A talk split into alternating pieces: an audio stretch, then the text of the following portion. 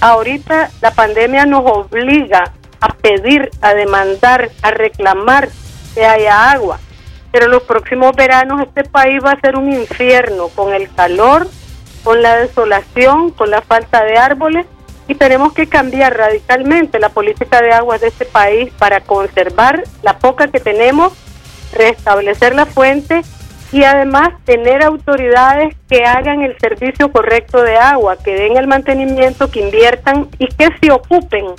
y esto es importante, que se ocupen del reclamo de la población, porque yo tengo la percepción que Nacal está cerrando los ojos, los oídos, no quiere escuchar y curiosamente andan sacando los autoparlantes diciendo que van a cortar el agua, donde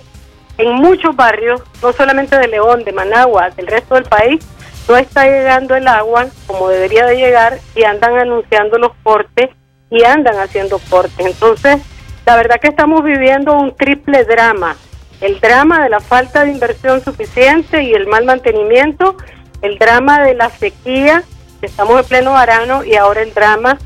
del COVID, que se juntan como una cosa que pone mucho riesgo a la ciudadanía nicaragüense.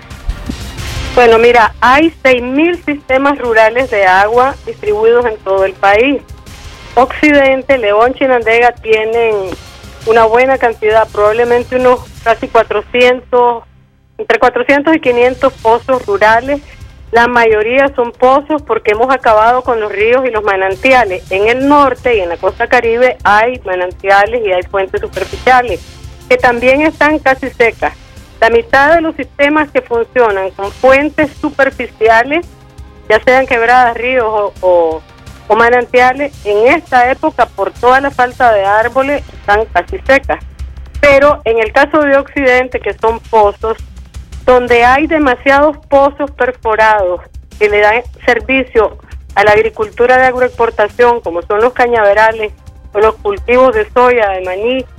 de soya, de, ajonjolí, etcétera,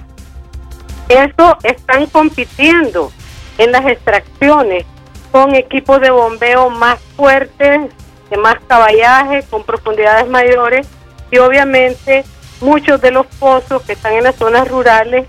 van perdiendo la humedad